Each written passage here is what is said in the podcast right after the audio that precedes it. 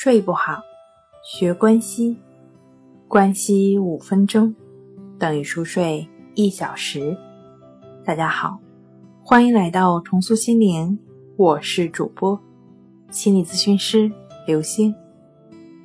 今天要分享的作品是如何克服难以忍受的时差障碍。从东向西快速跨越时区的旅行者，迫使自己的身体调整到不同的当地时间。在一次向东的旅行中，比如由蒙特利尔至伦敦的飞行，身体已学会比在蒙特利尔早五小时睡觉和起床。渐渐的，中央生物钟会将身体节奏定位在新到的地理位置。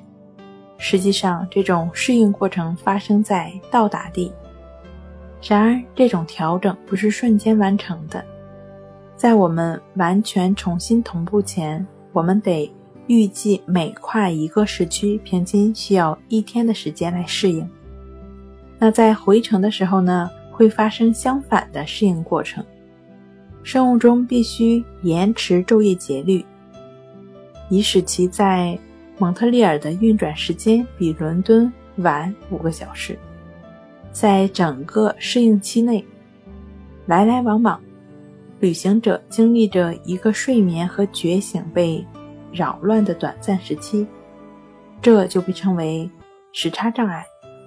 人与人之间对时差和与之相伴的缺觉忍耐程度非常不同，但是昼夜节律被扰乱的程度取决于。跨越时区的数量，适应向东的旅行比向西的旅行更为困难。那应该如何来调整难以忍受的时差障碍呢？那就去做关西吧。关西五分钟等于熟睡一小时。好了，今天跟您分享到这儿，欢迎关注我们的微信公众账号。